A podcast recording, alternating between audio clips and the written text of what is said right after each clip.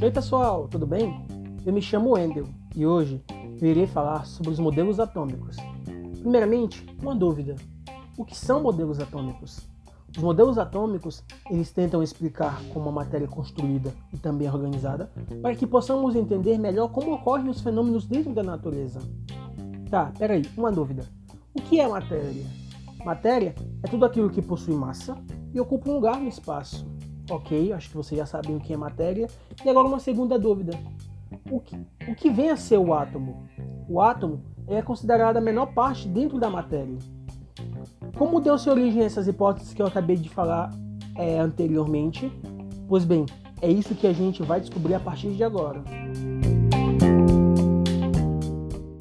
Quando falamos de átomo, logo vem à nossa cabeça diferentes modelos atômicos que foram propostos ao longo da história da ciência. É, uma coisa que a gente também pode acabar destacando é que os filósofos gregos, primeiramente, eles propuseram a ideia de que a matéria era formada de partículas bem pequenas e que essas partículas elas eram consideradas indivisíveis.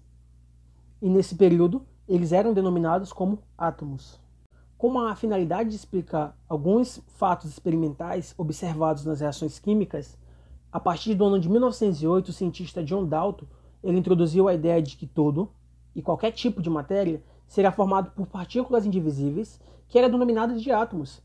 Para John Dalton, o átomo ele era considerado maciço e indivisível, semelhante a uma bola de bilhar, ou seja, aquelas bolas que a gente encontra em partidas de sinucas.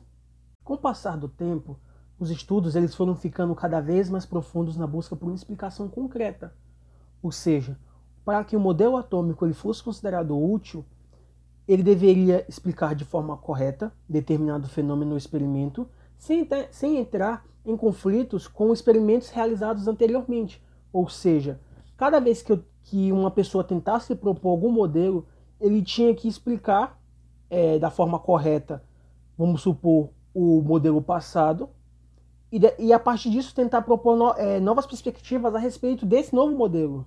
Esse modelo de Thomson foi proposto no ano de 1898, após ter diversas experiências é, sobre a existência do elétron, que acabou derrubando a teoria da indivisibilidade proposta anteriormente por John Dalton.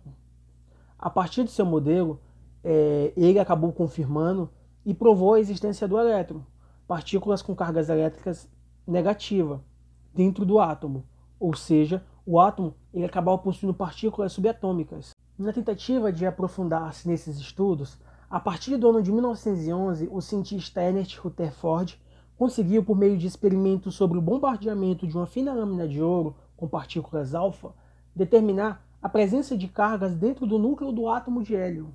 Ele percebeu que a maioria das partículas alfas emitidas atravessava a lâmina de ouro sem sofrer qualquer tipo de desvio. No entanto, uma pequena parte dessas partículas sofria um desvio, ou seja, um processo de repulsão. Com isso, ele propôs que o átomo possui um pequeno núcleo e uma grande região vasta, ou seja, vazia.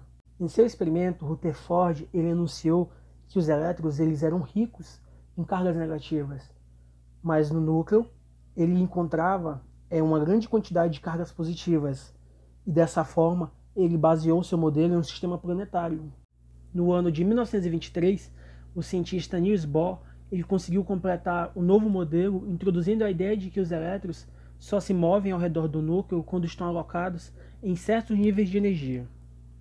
Para Bohr, o elétron presente em um determinado nível de energia ele recebe energia na forma de calor e isso excita. Essa excitação ela lhe possibilita então saltar de um nível menos energético para um nível mais energético. E para retornar a esse nível de origem, ele emite toda a energia absorvida na forma de luz.